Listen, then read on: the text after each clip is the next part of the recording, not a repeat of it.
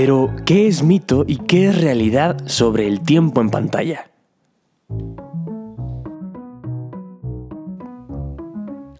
Hey, bienvenidos. Es un gusto tenerte de regreso. El día de hoy tenemos un episodio en el que compartiremos algunos mitos sobre el concepto de tiempo en pantalla.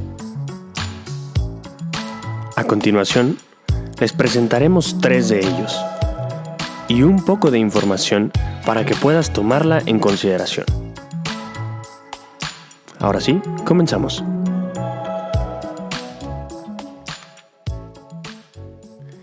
¿Qué es el tiempo en pantalla? Es una excelente pregunta. Bueno, quisiéramos empezar con, con el mito número uno, que es una afirmación que dice, todos sabemos lo que queremos decir con tiempo en pantalla. ¿Es real esto? Y bueno, aquí surgen dos perspectivas a nivel de la familia. La primera está la del hijo, que muy probablemente lo primero que se le ocurra es que es un medio de comunicación que nos une a todos. Y está la otra perspectiva, eh, tú como papá, que dice, surge la tentación de pensar que las pantallas están diseñadas para dañar el cerebro de tu hijo. Que bueno, puede ser, ¿no? Pero en realidad es que permiten todo tipo de actividades diferentes. Lo que importa como tal no es la pantalla, sino lo que sucede cuando los niños están frente a la pantalla. Ahora, ¿qué es, en lo que, qué es lo que en realidad pasa con tu hijo cuando se conecta? Bueno, pues en realidad se conecta, busca, se comunica, juega y realiza una cantidad de actividades en este, en este, en este medio, ¿no? Y, de aquí surgen también varias perspectivas en las que hay cierta duda, que es por ejemplo en el, en el ámbito de los videojuegos. Y aquí cabe aclarar que es, una, es de suma importancia aclarar que jugar no te convierte en antisocial. Y es bueno saber que existe también una cultura actual del gaming y la interacción por medio de los videojuegos en línea es una realidad. Es algo que se hace hoy en día y que suele verse comúnmente. Pero de esto ya hablaremos más adelante.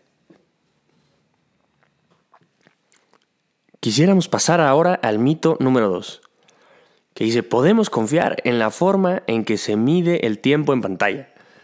Y bueno, lo primero que se nos viene a la mente son estas encuestas que, encuestas que nos dicen, bueno, eh, que incluso hasta nos han llegado a preguntar, que ¿cuánto tiempo pasas frente a la pantalla? Y aquí es, es importante tomar en cuenta que, que estas encuestas o cuestionarios son subjetivas y que dependen de la percepción propia de la persona.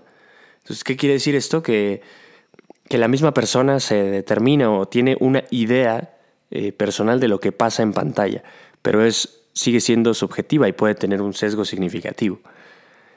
Ahora, eh, pues lo que aquí se observa es que no dan una perspectiva objetiva del tiempo que se pasa en pantalla. Y, incluso esta misma desinformación o mal, o mal planteamiento de una pregunta o un fundamento de una pregunta, pues nos puede llevar a, pensar en titulares este, como de sobre la pérdida del tiempo o cosas peores, ¿no? De que que, luego llegamos a observar en, periódicos o en, noticias que, pues llaman la atención. Pero puede estar equivocado y esto pues porque no está cargado de, objetividad ese tipo de, de, cuestionarios.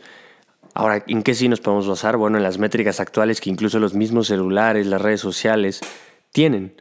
Instagram tiene una tiene una, la posibilidad de verificar cuánto tiempo en pantalla en el dispositivo que utilizas la aplicación pasas dentro de Instagram.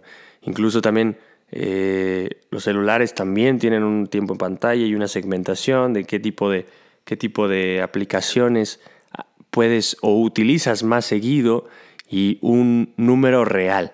Pero es importante tomar datos reales.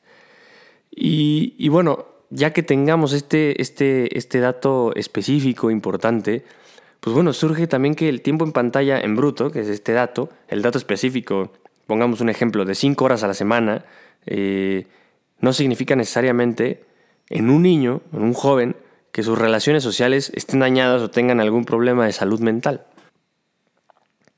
¿Qué sí podría causar daño?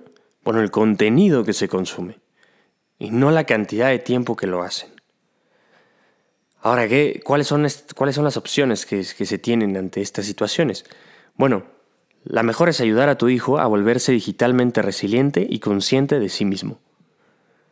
Puedes hacerte preguntas, pueden hacerse preguntas como si está haciendo cosas divertidas en pantalla, si está aprendiendo en el sentido más amplio posible, o si sabe cómo responder a los posibles riesgos y daños.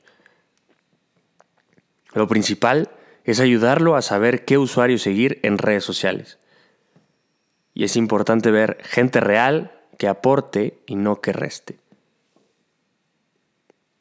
Pasemos ahora al mito número 3. El tiempo frente a la pantalla inevitablemente causa problemas.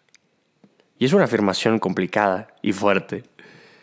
Pero aquí tenemos un dato interesante.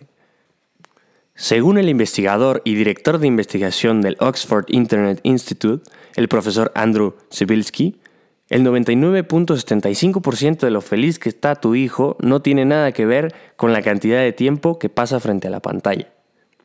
¿Esto qué quiere decir? Que hay otras cosas que son mucho más importantes a tomar en cuenta, como las amistades, la escuela, la comida, el clima. Y todo esto influye directamente en el bienestar emocional. Incluso en investigaciones pasan totalmente desapercibidos. Eso es todo por hoy. Pero si te interesa saber más, te invitamos a que vayas al link que dejamos en la descripción. Este te llevará al artículo Tiempo en pantalla, bueno o malo, escrito por Renata Olivares, en nuestra página www.conectados.com. Te agradecemos mucho tu tiempo y tus ganas de escuchar. Esperamos tenerte en los siguientes episodios. Esto fue Conectados Podcast. Hasta la próxima.